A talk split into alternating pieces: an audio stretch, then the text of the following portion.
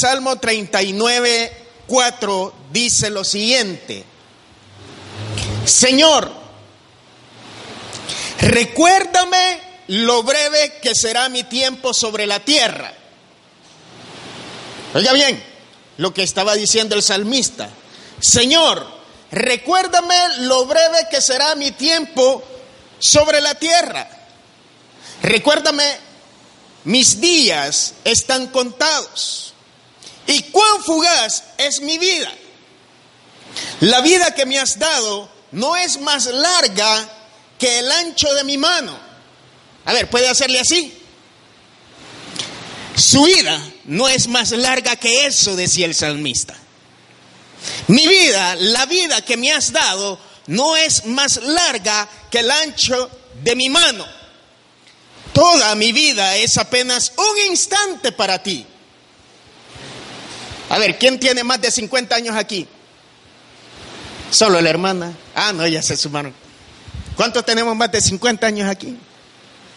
Algunos pensamos, wow, ¿cuántos años va? Varios años. Pero mire lo que dice el salmista. Toda, toda, toda, absolutamente toda mi vida es apenas un instante para ti. Cuando mucho, dice, cada uno de nosotros es apenas un suspiro. A ver, suspire.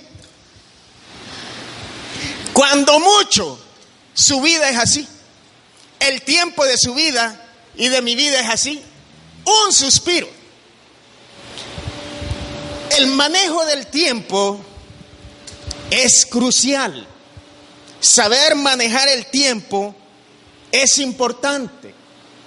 Aún en las organizaciones, en las empresas, ahí andan dando una serie de, ¿cómo se llaman?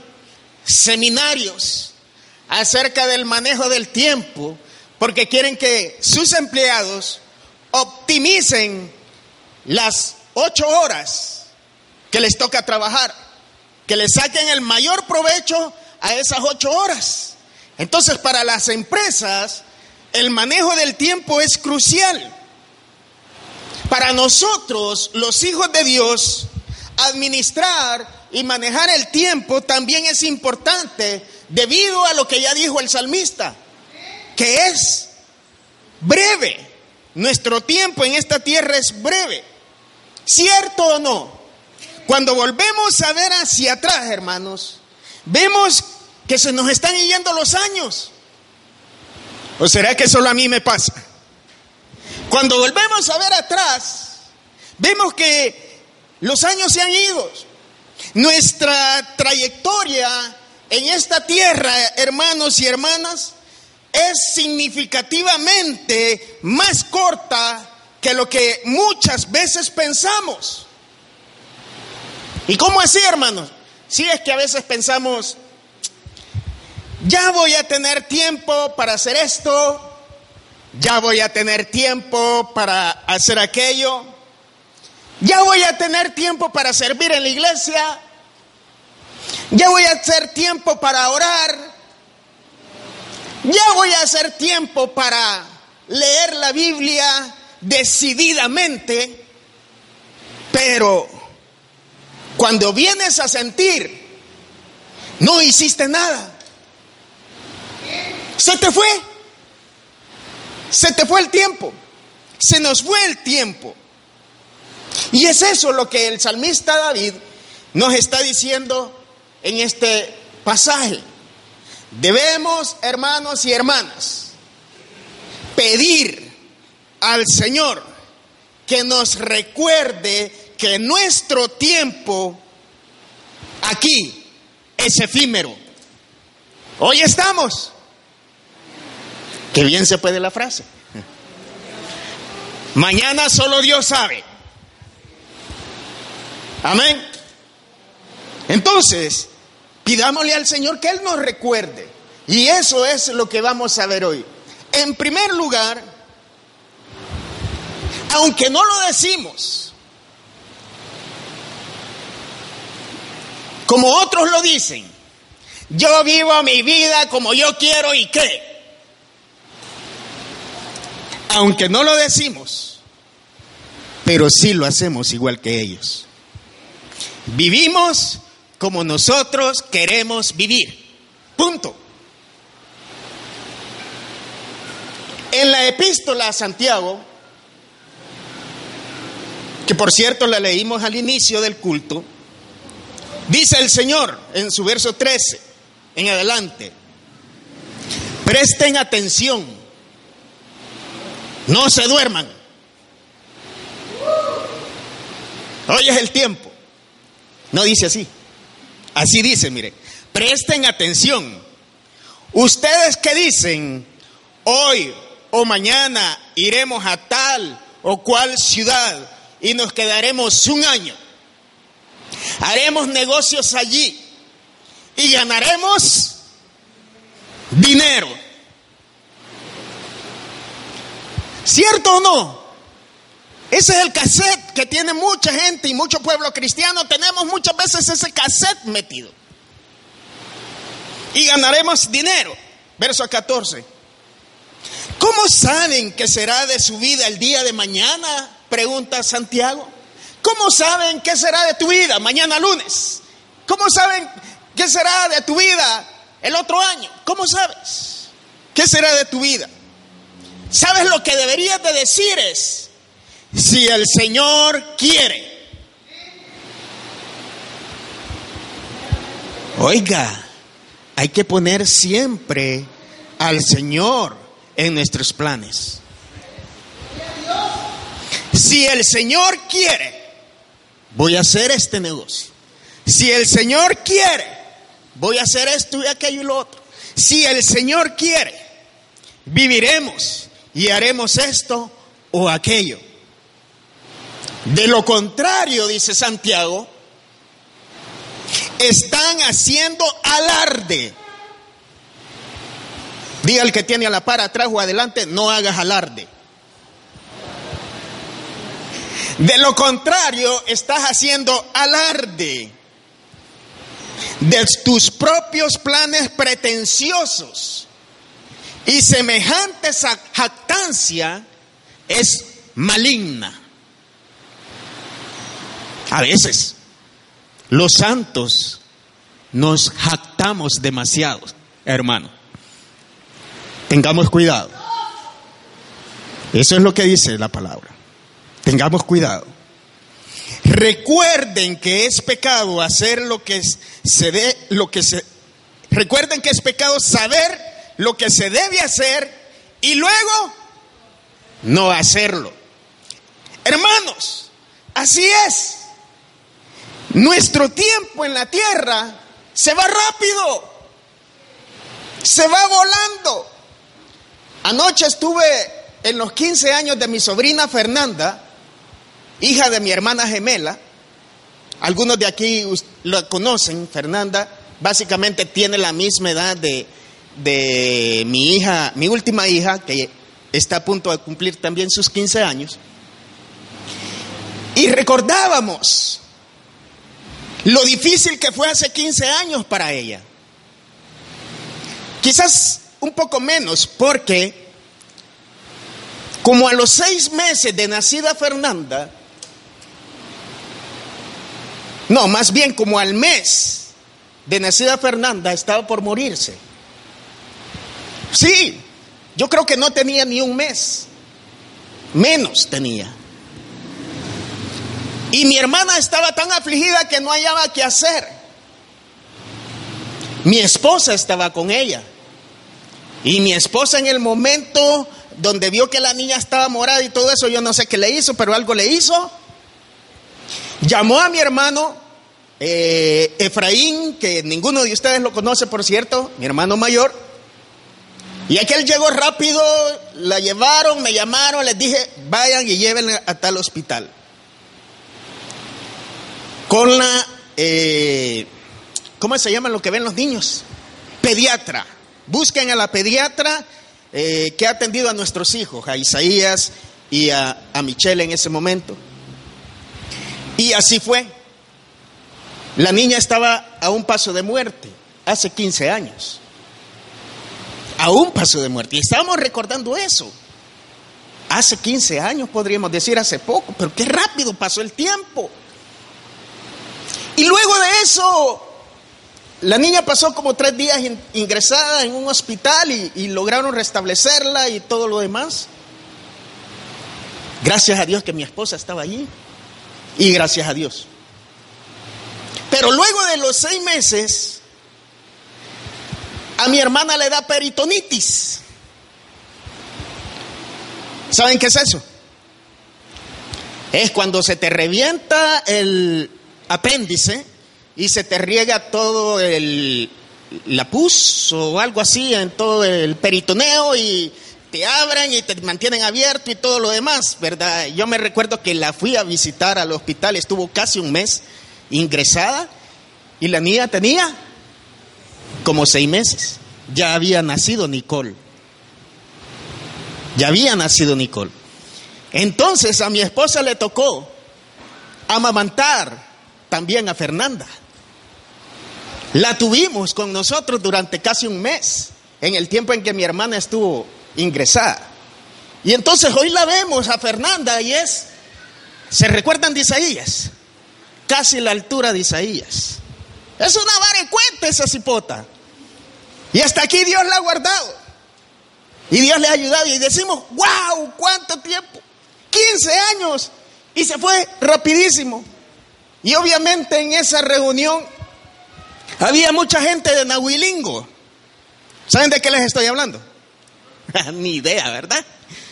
Es un pueblo en Sonsonate, de donde es originaria mi familia. Nahuilingo, Sonsonate. Ustedes habían venido hasta con un busto de la familia que yo ni conozco. Digo porque yo tengo más de 30 años de no ir a Nahuilingo. Y ahí se acercaban a mí, ¿verdad que no te acordás de mí? Vos no has cambiado, me decían. En serio. soy fulano de tal, soy fulana de tal y todo lo demás ahí presentándose y todo eso. Y digo, wow, mínimo han pasado 35 años desde que yo dejé de ir a Nahuilingo. Y vuelvo a ver atrás, 35 años se han ido volando. Por eso, hermanos y hermanas, para vivir como Dios quiere que vivamos, debemos aprovechar al máximo el tiempo. Debemos aprovechar al máximo el tiempo. Ok, ¿y cómo podemos aprovechar el tiempo? Le voy a dar algunas ideas.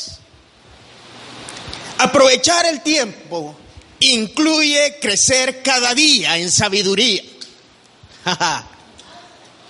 Oiga bien, aprovechar bien el tiempo incluye crecer cada día en sabiduría. ¿Cuánto crecimos ayer respecto a antier en sabiduría? Las mismas, volvimos a meter las patas. ¿Por qué? Porque no estamos creciendo en sabiduría. En el Salmo 90, Moisés hace una oración en ese, ese, en ese Salmo 90. Es un salmo de Moisés. Y dice, 70 son los años que se nos conceden. Algunos incluso llegan a 80 o a 100 como la hermana Elenita o más. De hecho, eso veíamos ayer, que del lado de mi madre la familia es muy longeva. Tiene ciento no sé cuántos años el fulano de tal, hablaban ayer y wow, qué tremendo, ¿no? Pero mire lo que el salmista nos quiere decir, o lo que Moisés estaba diciendo. Pero hasta los mejores años se llenan de dolor y problemas. ¿Quién nos ha dicho que vamos a estar libres de problemas? ¿Quién nos ha dicho que no va a haber dolor en, en los mejores años que podamos estar viviendo? Pero aún en los mejores años, dice, se llenan de dolor y problemas. Y dice, pronto desaparecen esos años y volamos. Pronto desaparecen los años y nos morimos. Nos vamos a morir. no sé, yo no me logro ver la viñeta de vencimiento que el Señor tiene de mí. Pero algunos piensan que tienen larga vida y viven como quieren. No saben el día y la hora en que nos tocará estar delante de la presencia de Dios. El día y la hora en que el Señor nos llamará. Pronto desaparecen, dice, y volamos. Verso 11. ¿Quién puede comprender el poder de tu enojo?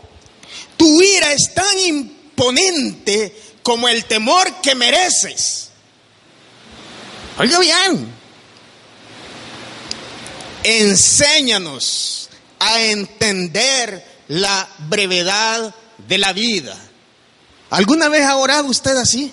Padre, enséñame a entender cuán cortos son los años de mi vida. Enséñame a entender la brevedad de la vida para que crezcamos en sabiduría. Es importante, iglesia, de que pidamos al Señor que nos enseñe y que estemos dispuestos que a través de esa enseñanza que viene de Dios, muy probablemente pueda llegar a haber dolor. Pueda que sí, pueda que no. En su bondad, en su misericordia, como Él lo quiera hacer. Porque Él es soberano. ¿Sí o no? Él es soberano y Él lo hace como Él quiere. Pero si le pedimos de nuestro corazón, enséñame porque quiero crecer en sabiduría, ¿usted cree que no lo hará? Sí, lo hará. Por supuesto que lo hará. Entonces, una buena manera, hermanos, de adquirir sabiduría es aprender a vivir cada día con una perspectiva eterna. Se lo repito, es aprender a vivir cada día con una perspectiva eterna. Pensemos siempre en Dios. Pidamos al Señor sabiduría siempre. Siempre. Aquí solo vamos a pasar unos años. Yo ya casi llego a los 52. Ya en diciembre, 23, para que se acuerde y me traiga regalo. Hermanos, aquí solo vamos a pasar unos años, pero en el Señor nos espera la vida eterna. Esa es la perspectiva que debemos de tener. Nos afanamos en el día a día, nos afanamos en todo y perdemos la perspectiva. Pensemos, sí, vamos a vivir, quién sabe cuántos años. Qué bueno si usted llega a vivir 100 años, pero no perdamos la perspectiva en el Señor, porque 100 años son como nada para la eternidad que Dios tiene preparado para usted y para mí. Amén. Dice Eclesiastés de que el Señor ha puesto en nosotros la eternidad. Dice, Dios lo hizo todo hermoso para el momento apropiado. Él sembró la eternidad en el corazón humano. Qué bonito lo que dice Eclesiastés. En tu corazón y en mi corazón está sembrada la eternidad. Ahora, hay vida eterna, pero también hay condenación eterna. ¿De quién depende de que tú disfrutes condenación eterna? ¿Cuál disfrute, verdad? Es un martirio, es un dolor, es un llanto eterno. Es de usted y de mí quien depende si quiero ir a la vida eterna, a una morada eterna, con el Señor, con el Padre, con Dios Todopoderoso, o con Satanás y sus ángeles, que ya han sido condenados. De nosotros depende.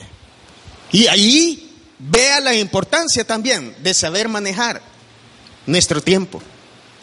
¿Cuánto le estamos dedicando a nuestra devoción diaria al Señor? Devoción diaria al Señor.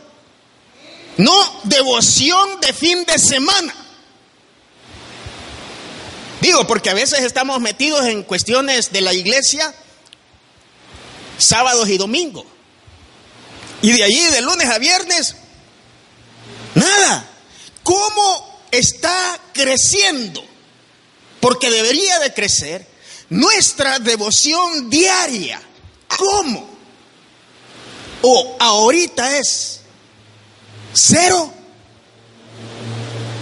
El tiempo que le dedicamos al Señor diariamente. Y te sientes bien. Ese es el gran problema. Te sientes bien que no hayas orado, que no hayas tenido un estudio intencional de la palabra, te sientes bien. Ese es un gran problema. Hay un gran problema espiritual en tu corazón. Cuando te sientes que, ¿qué pasó? No, no he orado, no he leído la palabra, no he tomado mis notas. Entonces llega la hora que llega en la noche y lo haces. ¿Por qué? Porque en ti ha despertado la necesidad de tener esa comunión con el Padre, esa cercanía con Dios. Eso es aprovechar también el tiempo. No dejemos que los afanes de la vida interrumpan nuestra comunión con Dios. Usted y yo saben, sabemos que vamos a dar cuenta al Señor un día. Y parte de lo que muy seguramente vamos a dar cuenta es en qué gastamos nuestro tiempo. Mientras estuvimos aquí. Mientras estuvimos en esta tierra. Entonces, el primer punto que le decía de aprovechar el tiempo es crecer cada día en sabiduría. A ver, ¿quiénes lo van a hacer? No levante la mano porque se va a clavar.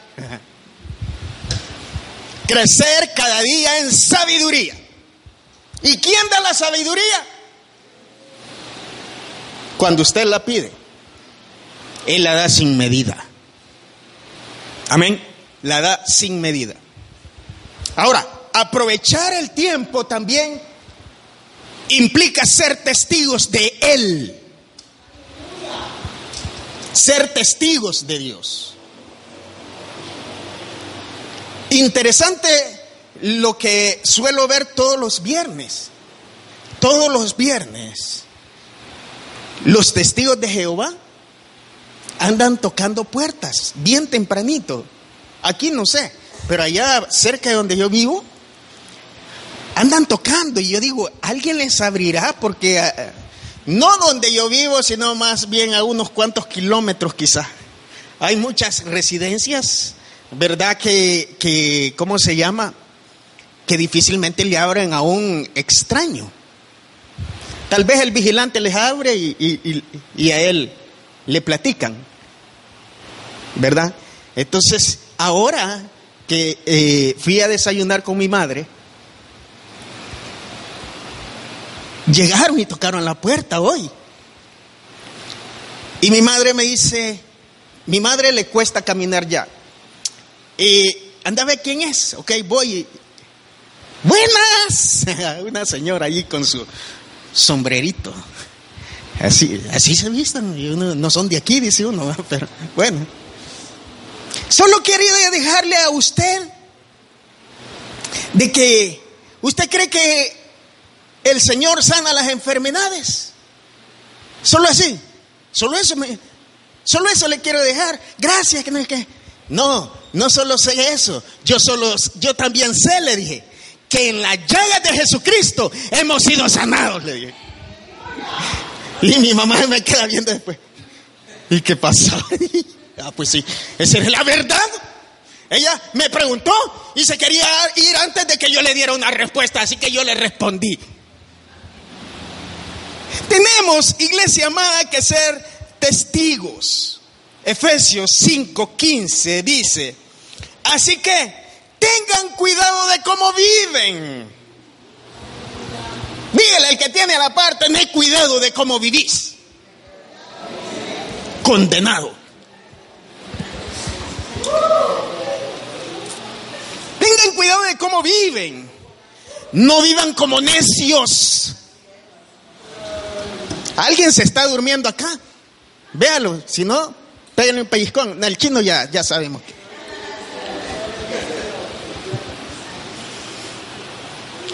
Tengan cuidado de cómo viven. No vivan como necios, sino como sabios. Sabios. ¿A dónde estamos los sabios aquí? Ajá, sí, cómo no. Saquen, verso 16, saquen el mayor provecho de cada oportunidad en estos días malos. Saquen el mayor provecho, saquen el jugo a estos días malos. Hermanos, vivir sabiamente implica usar cuidadosamente nuestro tiempo. Cuidadosamente. Lo sabemos, lo hemos dicho, lo hemos predicado innumerables veces que la mies es mucha. ¿Sí o no? ¿Lo sabe? ¿Verdad que lo sabe? La mies es mucha, ¿verdad que lo sabe? Lo hemos estudiado en escuela dominical y en un montón de estudios, ¿sí o no? Lo hemos predicado. ¿Cuántas veces? Innumerable cantidad de veces. Pero allá en Lucas, el Señor nos decía eso.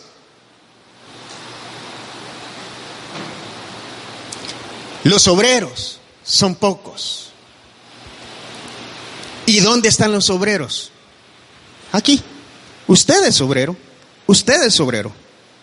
Todos los que estamos aquí somos llamados a la obra del Señor.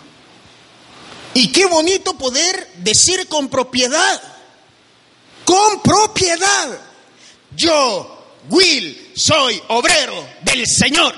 Ponga su nombre en vez del mío. Qué bonito es decir eso. Y hacerlo. Dar testimonio del Señor. Hablar a la gente. insisto, el tiempo se va rápidamente. Ya va a ver qué tan rápido se va a ir esta semana que el otro domingo aquí vamos a estar. Si Dios quiere. O como dicen los árabes, Inshallah. Hermanos, sería de mucho provecho hacer un mejor uso del tiempo para dar testimonio.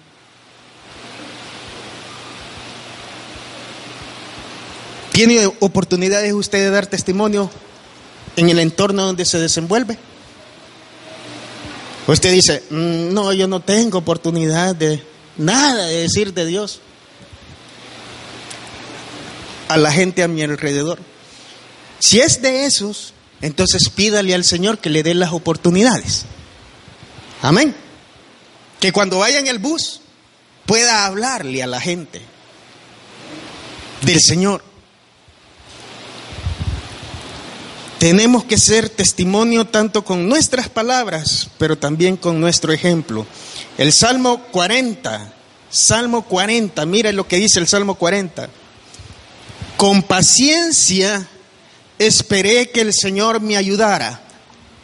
¿Se identifica con esto usted? Esta es parte de un testimonio.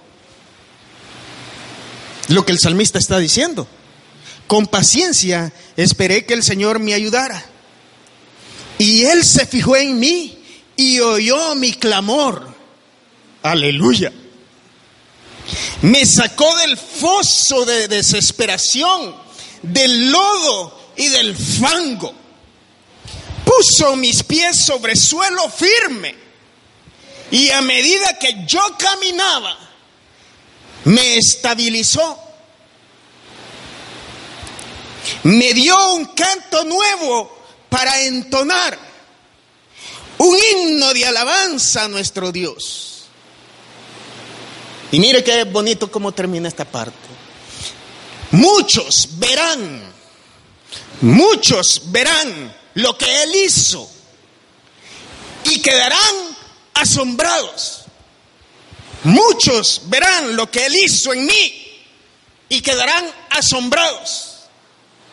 Y producto de lo que ven que Dios ha hecho en mí, pondrán su confianza en el Señor. Testimonio. Aprovechemos el tiempo para hacer testimonio a otros. Usted dice, yo no puedo hablar mucho, está bien, pero con sus actos. Que la gente vea en usted algo diferente y diga, yo quiero ser como fulano. Testimonio. Y muchos pondrán su confianza en el Señor cuando vean lo que Él ha hecho en usted. A ver, ¿ha hecho grandes cosas el Señor en su vida? Amén. Yo levanto mis dos manos, mis pies, no puedo porque me caigo. Pero el Señor ha hecho muchas cosas grandes en mi vida. Y no dudo que también lo ha hecho en usted. Esas cosas la gente puede conocerlas. Y con la ayuda del Espíritu Santo en usted, usted las dice. Y entonces la gente también viene y va a poner su confianza en el Señor. Aproveche el tiempo. Amén. Ya dejemos de ver mucha serie. Hoy está de moda el tema de las series. Sí, aunque no me diga, aquí no. Vaya, tal vez a usted no, pero los que ven en, el video sí, ellos ven muchas series. Aquí no hay nadie que ve series. Y como estamos en el relativismo, ¿verdad? El tema de las telenovelas y todo eso. Ahí andamos achacando a las hermanas que no vean novelas, que no vean novelas. Ya está bien clavado viendo series. es que se oye más cool. Son novelas también, hombre. Aprovechemos bien el tiempo. ¿Cuál fue la primera que dije? ¿Qué va a ser lo primero que va a hacer? Aprovechar el tiempo.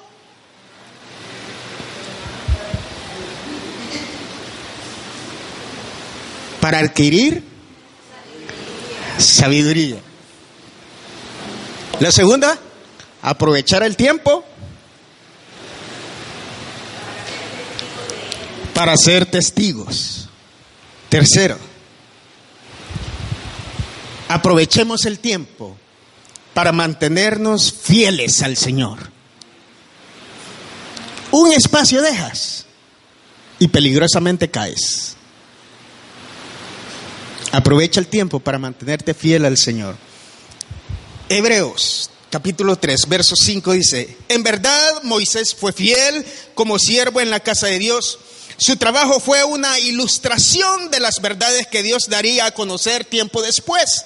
Pero Cristo como hijo está a cargo de toda la casa de Dios. Oiga bien esto. Cristo está a cargo de qué? Toda la casa de Dios. Y nosotros somos la casa de Dios. ¿A dónde está la casa de Dios? Tres. Bueno. Y nosotros somos la casa de Dios si nos armamos de valor y permanecemos confiados en nuestra esperanza en Cristo. Hay un sí ahí.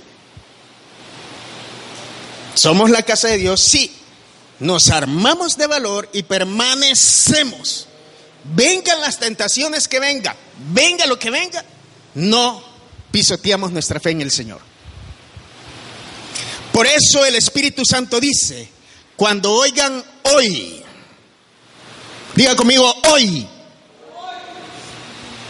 cuando oigan hoy su voz, no endurezcan el corazón como lo hicieron los israelitas cuando se rebelaron aquel día que pusieron a prueba que me pusieron a prueba en el desierto. Allí sus antepasados me tentaron y pusieron a prueba mi paciencia, a pesar de haber visto mis milagros durante, ¿cuánto? 40 años. A pesar de haber visto mis milagros a ese pueblo. Me tentó, me puso a prueba, dice el Señor. Tengamos cuidado, hermanos. Por eso estuve enojado con ellos y dije, su corazón siempre se aleja de mí. Dios conoce tu corazón y conoce mi corazón y sabe cuán rebeldes somos. Hoy podemos estar aquí, pero al salir de aquí nos olvidamos de Él. Agarramos de juego esto y caemos en este grupo. Su corazón siempre se aleja de mí. Rehusan a hacer lo que les digo. A ver cuántos nos rehusamos hoy a hacer lo que Él nos está diciendo hoy. Así que en mi enojo juré, ellos nunca entrarán en mi lugar de descanso. Amados hermanos, cuidado. Asegúrense de que ninguno de ustedes tenga un corazón maligno ¿A quiénes les está hablando aquí? A la iglesia. Queridos hermanos, asegúrense que ninguno de ustedes tenga un corazón maligno e incrédulo que los aleje del Dios vivo. ¿Cómo invertimos el tiempo? Adviértanse unos a otros de vez en cuando. No. Esta traducción dice, adviértanse unos a otros todos los días mientras dure ese hoy. Tenga cuidado, hermano. Tenga cuidado, hermano. Tengamos cuidado de no caer, de permanecer fieles al Señor, aunque la lucha sea dura permanecer fieles. ¿Por qué? Porque solo los valientes. ¿Qué hacen los valientes? Son los que permanecen fieles. Los valientes. Los que no, no son valientes. Porque pruebas vamos a enfrentar. Tentaciones vamos a enfrentar. Pero solo los valientes permanecen fieles. Amén. Adviértanse unos a otros todos los días mientras dure ese hoy, para que ninguno sea engañado por el pecado y se endurezca contra Dios. Pues si somos fieles hasta el fin, verso 14, confiando en Dios con la misma firmeza que teníamos al principio, cuando creímos en Él, ¿Se acuerda cuando usted creyó en Él, tomó su decisión por seguir al Señor? Eso es lo que nos dice acá. Entonces, dice, tendremos parte en todo lo que le pertenece a Cristo. Entonces, hasta entonces, tendremos parte en todo lo que le pertenece a Cristo. Hermanos, si hemos escuchado hoy su voz, no endurezcamos nuestros corazones. Recordemos de dónde Él nos ha sacado. Recuérdelo. Y permanezcamos fieles en Él. Usted, usted y yo somos su habitación privilegio. Si usted no se considera habitación del Señor, problema ya suyo porque aquí se lo hemos dicho cantidad de veces. Nosotros somos habitación del Señor. Somos llamados a mantenernos fiel a Él.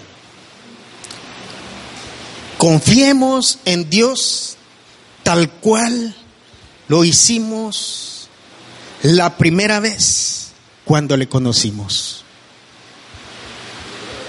Amén. Póngase sobre sus pies, por favor, si puede. Hermanos, mire, las responsabilidades, las presiones de este mundo, ya bien, usted es responsable, yo sé, pero las responsabilidades, las presiones de este mundo, están compitiendo por tu atención y por mi atención. Todos nuestros quehaceres nos empujan en diferentes direcciones y hacen que nuestro tiempo fácilmente lo perdamos, que sea devorado rápidamente por cuestiones mundanales y de poca importancia a veces. Por lo tanto, hermanos,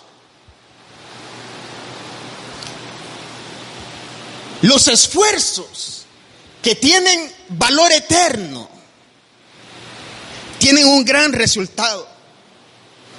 Los esfuerzos que tienen valor eterno nos ayudan a seguir adelante, nos ayudan a evitar a perder el rumbo.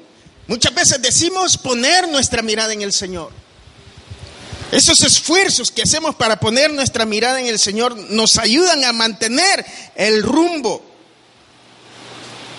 Por lo tanto, hermanos, usted y yo necesitamos programar, tener un tiempo a solas con Dios. Todos, sin excepción, todos necesitamos tener un tiempo a solas con Dios. Él, Dios, es quien nos prepara para llevar a cabo, hermanos y hermanas, las tareas que Él nos ha encomendado. Le pregunto, ¿será que a usted no le ha encomendado nada? Lo siento porque no tiene privilegios. Pero aquellos a quienes el Señor nos ha encomendado una tarea, la comunión con Él nos ayuda a cumplir la tarea. Nos ayuda. ¿Por qué? Porque procuramos que sea Él quien dirija nuestros días. Por lo tanto, lo peor que podemos hacer, hermanos y hermanas, es manejar el tiempo o nuestro tiempo como si fuera nuestro, como si nos perteneciera. Es lo que peor que podemos hacer. El tiempo le pertenece al Señor. El tiempo le pertenece a Dios y solo a Él. Entonces, ¿por qué no pedir sabiduría? Pidamos sabiduría sobre la forma de, de cómo usar el tiempo. Pero también, hermanos, después de eso, actuemos, actuemos. Llevemos a la práctica las cosas. Si no, esta predicación se queda como una predicación más. Así como suele suceder en las compañías que dan, que mandan a la gente a seminarios de, ¿qué les dije? Administración del tiempo. Y la gente sigue perdiendo el tiempo en sus puestos de trabajo. Invirtieron plata, invirtieron tiempo también. Y la gente sigue perdiendo el tiempo. Igual nosotros. Si no actuamos para cambiar la manera en la cual estamos viviendo nuestra vida espiritual. Actuemos entonces con confianza, siendo sensibles a que Dios corrija el rumbo de nuestras vidas. Y estemos dispuestos a las interrupciones que Él pueda hacer en esa corrección de nuestro diario vivir. Amén. Cierre sus ojos un momento. Y piense, medite. ¿Realmente cuánto tiempo invertí la semana que recién finalizó?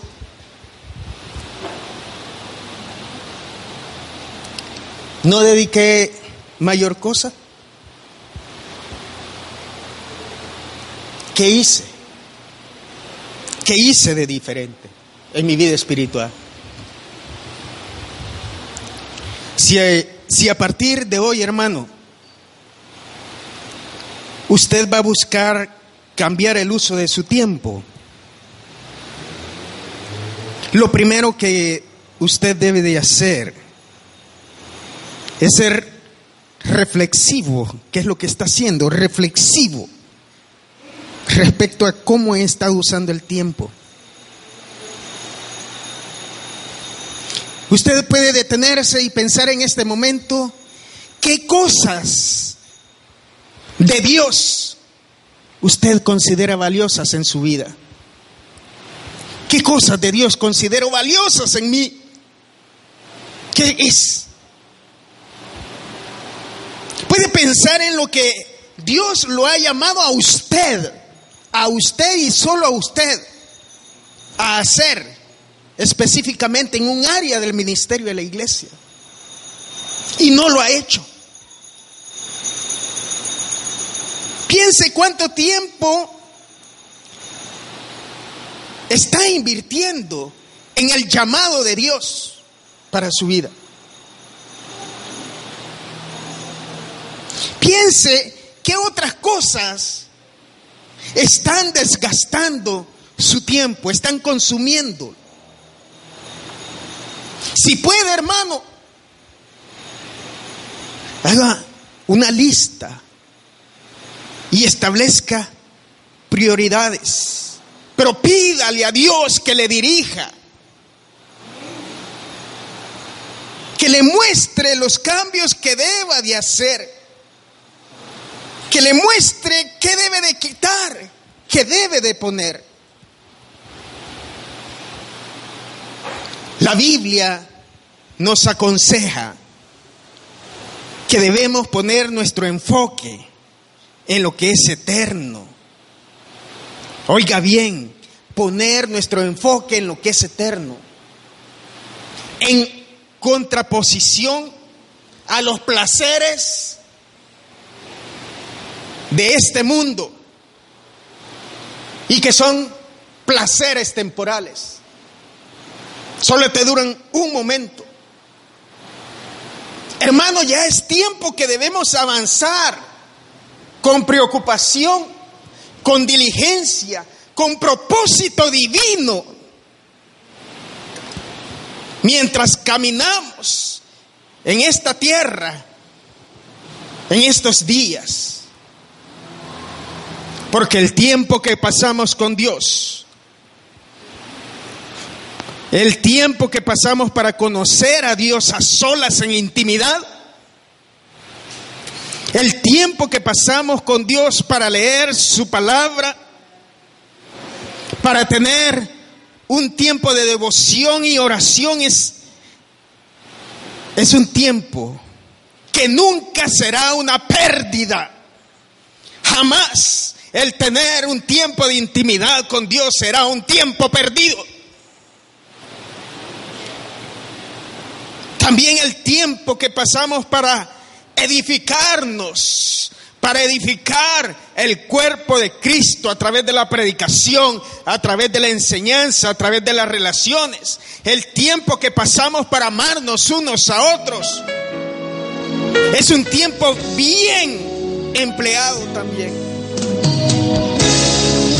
Tiempo invertido en compartir, iglesia, las buenas nuevas de salvación a otros para que lleguen a conocer a Jesús, tendrá un efecto eterno, dará un fruto eterno. Por eso debemos de vivir como si cada minuto contara. Porque ciertamente cada minuto sí cuenta en el reino de Dios.